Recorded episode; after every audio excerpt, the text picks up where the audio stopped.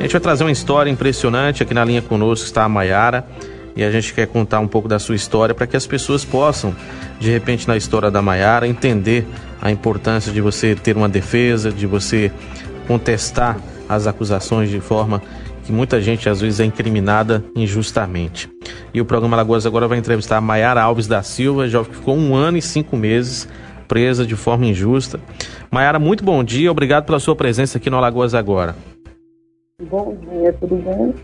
Tudo bem, como é que você está? Agora estou bem, graças a Deus. Coisa boa. Maiara, em março de 2019 começou o seu drama. O que foi que aconteceu naquele mês de 2019 de março? É, no dia 10, eu estava em casa com os meus três filhos uhum. e a polícia civil chegou com um mandato de prisão para mim, né? Isso fui encaminhada para a delegacia sem saber o porquê como tinha meu nome chegado ao, ao processo que eu estava sendo acusada, né? Que era um latrocínio. E também já estava sentenciada a quatro anos. Sendo que eu não fui ouvida, não tive essa oportunidade de me defender. E foi desesperador na hora, né? Porque você está em casa, você está com seus filhos, preparando para sua rotina e de repente você se vê presa. Ainda mais por uma coisa que você sabe que você não fez.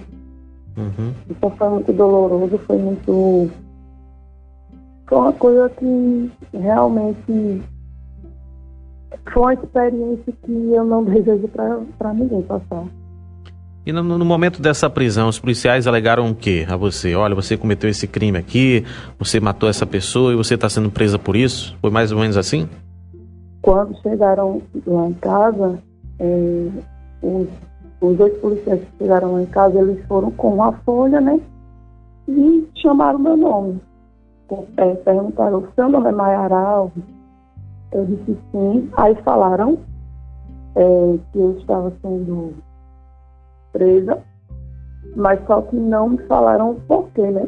Aí eu fiquei sem saber o que fazer. Quando a caminho da que eu somente porque era, ele olhou, aí ele me falou qual era o artigo porque estava sendo presa. Quando ele me falou que era, um latrocínio, que era por conta de um latrocínio, eu entrei em desespero. Porque um crime bárbaro, né? Foi um crime de repercussão, foi um crime de, de crueldade.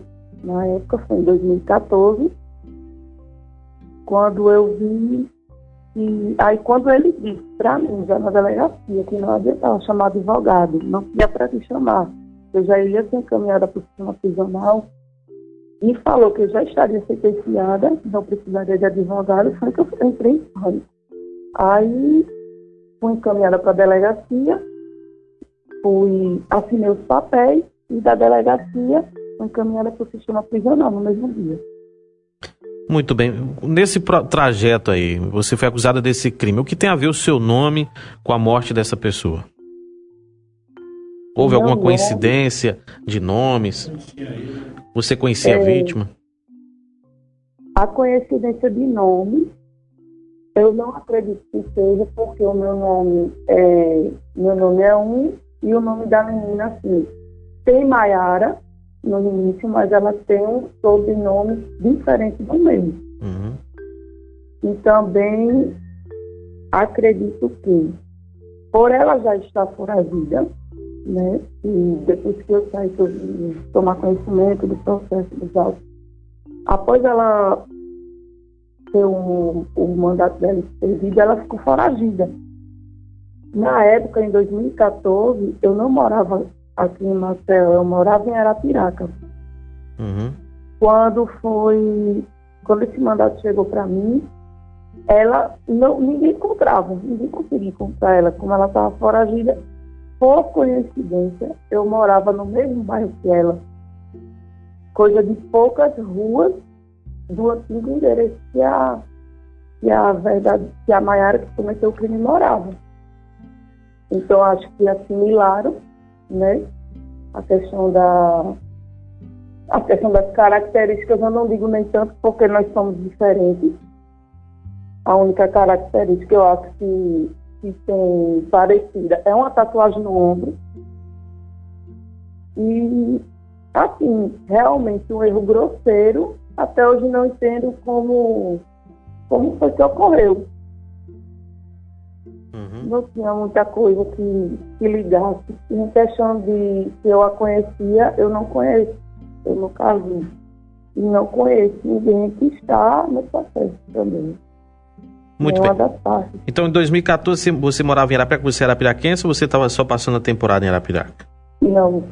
Eu, só era, eu nasci aqui em Maceió, com sete anos de idade, fui morar em Arapiraca e morei lá boa parte da minha vida. Uhum. E, quando você se mudou para cá, essa menina morava no mesmo bairro que você, ruas próximas a você, é isso? Quando eu me mudei para cá, eu não sei se na época que eu me mudei, ela mora assim, ela morava lá, mas eu não sei se na época que eu morava, ela ainda estava lá, entendeu? Eu sei que quando eu me mudei, até pelas datas, né? Não, não, não conheci de nada. Não conheci, não sei se ela estava lá após cometer, cometer o crime, que eu creio que não, né?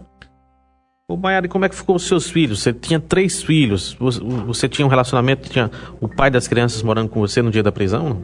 Não. Prisão, eu já estava passando pelo processo de separação. Hum. Eu estava com a minha filha mais nova, com sete meses. Meus filhos ficaram com a minha ex-cunhada, né? E como são três, ela não tinha como ficar com todos. Aí ela ficou com a mais nova. A minha filha mais velha, ela ficou separada também com outra pessoa e junto com o meu filho mais novo, né? Uhum. E, com, e essas crianças ficaram sob a tutela dessas pessoas até você sair da prisão, é isso? Até eu sair da prisão, ficaram com ele. Você conseguia ver as crianças? Eles iam visitar você? Não, não fiz visita, não fiz. Não estava tendo acompanhamento nenhum lá, né? Uhum. Até então, que eu acho porque com a pena de 24 anos, eu acho que pensariam que eu iria passar realmente bastante tempo lá dentro, né? Uhum. E como as pessoas que estavam com os meus filhos trabalham, eles não tinham como estar indo para a visita frequentemente. Então, passei um ano e três meses sem ver meus filhos. E, e, como é que vocês chegaram a essa conclusão? Como é que você conseguiu ajuda para esclarecer a sua inocência, Mayara? É, assim que eu, que eu cheguei no sistema prisional, eu escrevia muito. Né? Passava noite e noite escrevendo. Eu sempre deixava uma carta assim na minha boqueta. Escrevi, uma, escrevi várias cartas para o desembargador na época, só que essas cartas nunca chegaram até a ele. Eu conheci uma pessoa lá dentro, né, uma menina. Essa menina, ela, ela me perguntou por que eu estava lá, eu contei a minha história a ela. Ela acreditou em mim, e eu não acreditava que ela acreditava em mim, porque a maioria das pessoas ali, é, com, com o passar do tempo, muito tempo lá dentro, não acreditam que possa ter pessoas inocentes lá. A menina pegou, foi, fez o, o alvará dela, ela foi embora, e ela disse para mim que eu não me preocupasse, porque por falta de defesa eu não iria ficar presa. Aí ela pegou, entrou em contato com a doutora Fernanda Noronha, apresentou o meu caso a ela. Ela olhou meu processo todinho. Logo no início ela já viu os erros do processo, sendo que eu também já tinha falado para ela, né, tudo. Contar da história toda, em quem ela podia, quem ela podia procurar para que esclarecesse. E um detalhe em tudo isso que eu não lembrava, porque assim, é muito difícil você você lembrar onde você estava exatamente há quatro anos atrás, na época, do, na época que eu estava presa. É muito difícil você lembrar exatamente o dia, o horário e o local que você estava. E como as minhas redes sociais elas sempre foram ativas, eu sempre marcava os lugares que eu estava. um colega meu que ele é, hoje ele é advogado, eu não lembrava desse detalhe. Quando ele viu é, a reportagem, começou a ver as reportagens e viu que eu estava presa, isso depois de um ano, ele é, a data do crime foi na data do velório do pai dele. Velório esse que fui eu que ajudei ele a organizar, porque ele estava muito nervoso na época. Eu tinha saído de casa um dia antes, fui até a casa, fui até o hospital, fiquei com ele a noite toda e no outro dia o dia todo, por conta que o pai dele havia falecido. E quando ele viu, ele disse, não é possível, não é, não é a Maiara, não é a Maiara. Como pode ser que ela estava comigo no velório do meu pai?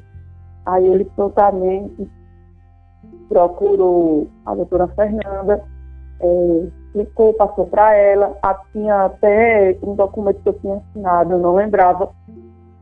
E a, a doutora Fernanda, maravilhosa, é uma excelente profissional, foi atrás de tudo, atrás das provas de tudo, anexou ao processo e essa carta que eu tinha escrito para o desembargador já tinha mais de oito meses que essa carta é, tinha ido para a rua, enquanto eu estava no sistema.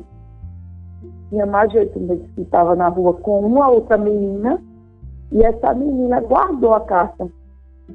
Aí conseguiram encontrar essa menina e deram a carta para o para a doutora Fernanda. Aí a doutora Fernanda anexou no processo também e apresentou ao desembargador. Foi quando o processo começou realmente a ser, a ser trabalhado da forma correta. Então, essa carta chegou às mãos da doutora Fernanda, o seu amigo também teve conhecimento da situação e vocês passaram aí a ter esse cruzamento de informações. E como é que foi essa sua vivência durante um ano e cinco meses dentro do presídio? Você é, convivendo com pessoas que realmente cometeram crimes, mulheres que estão é, realmente respondendo é, por, por, processos judiciais ou que foram condenadas por esses atos que cometeram. Como é que foi a sua vivência durante esse ano e cinco meses? Como é que você, é, uma pessoa que nunca foi presa, uma pessoa que não cometeu nenhum crime, está dentro do sistema prisional? Olha só, no começo, no início, quando eu, che quando eu cheguei, eu cheguei muito revoltado, né? Cheguei sem saber o que fazer. E tinha, tinha muita revolta, tinha muita raiva, porque não sabia o que eu estava fazendo ali. Só que com o passar do tempo, a convivência com as meninas e, assim, como posso dizer, é uma convivência de respeito, entendeu? As meninas lá se respeitam, não, não é tão agressivo como as pessoas pensam que são, porque assim, eu acho, eu penso da mesma forma que eu fui parar naquele lugar, qualquer pessoa está sujeito aí também, né? Eu vi a realidade, vejo os dois lados, de quem está aqui fora e de quem está lá dentro. Então a convivência lá, a convivência em si era tranquila. O que não é tranquilo é o lugar, né? É um barril de pólvora, a qualquer momento ali pode porque são muitas pessoas de gêneros diferentes, pensamentos diferentes, que já estão ali há muito tempo, sabe? Pessoas que cometeram crimes bárbaros, mas também pessoas que estão ali, se arrependeram de, de fazer algum, algum tipo de coisa que não era certo perante a lei. Tem pessoas assim, que querem mudar de vida ali. Tem pessoas que querem sair e querem mudar. Eu acredito muito nisso porque eu passei por lá e eu vi. Tem pessoas que não estão nem aí não, tem pessoas que não querem.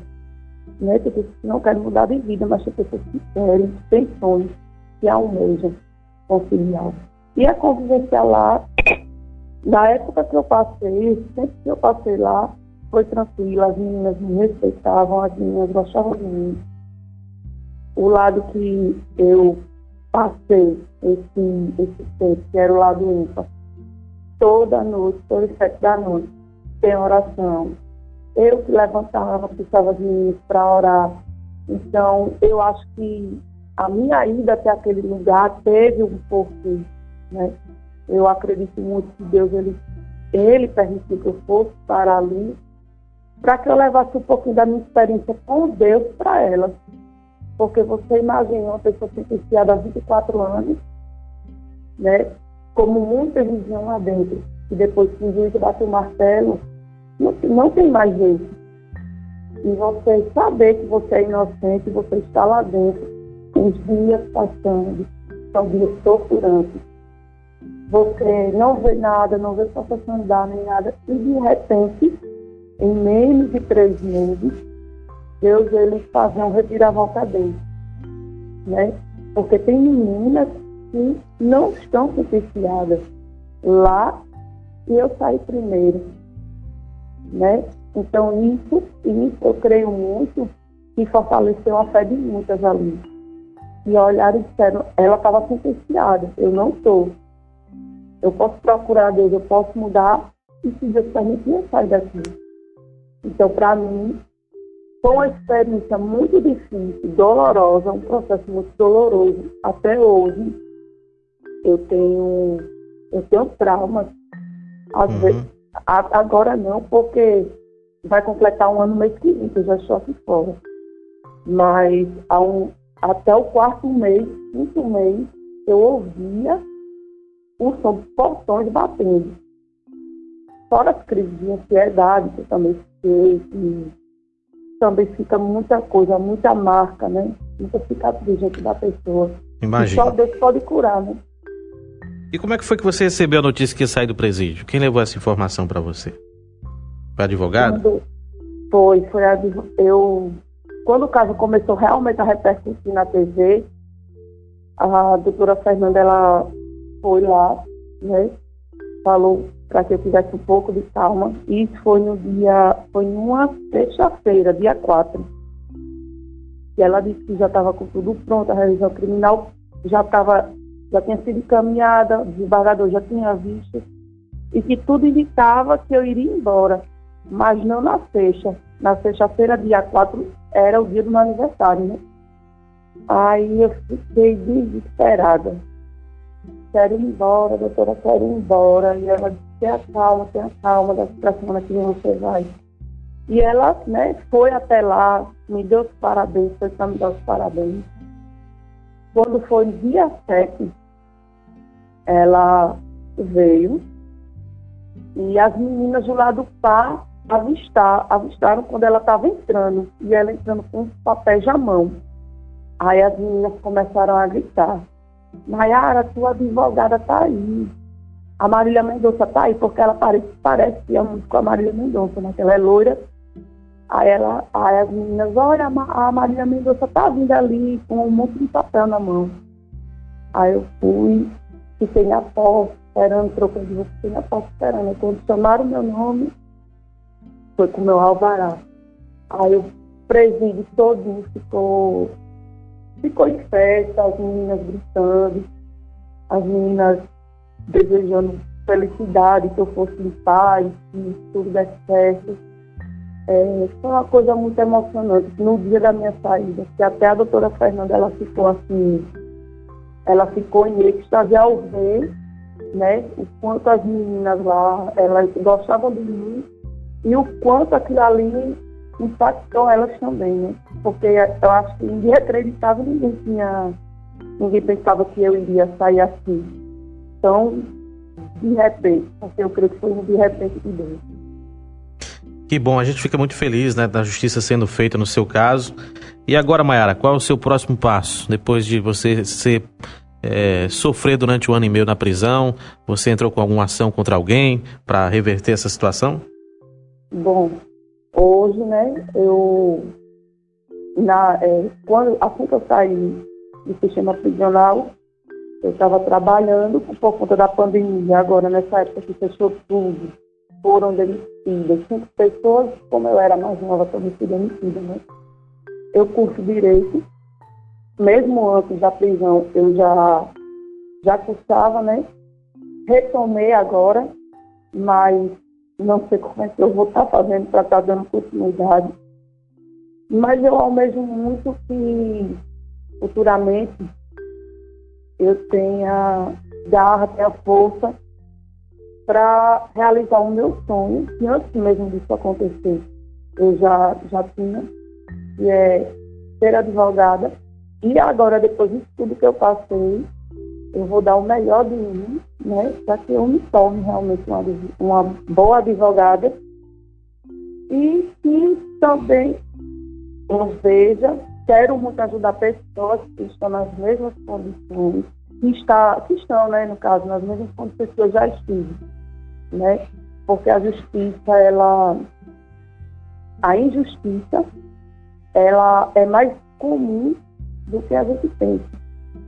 Às vezes a gente tem uma ideologia, uma, uma visão de que todo mundo que está ali dentro no sistema prisional é culpado, é uma pessoa má, é uma pessoa ruim.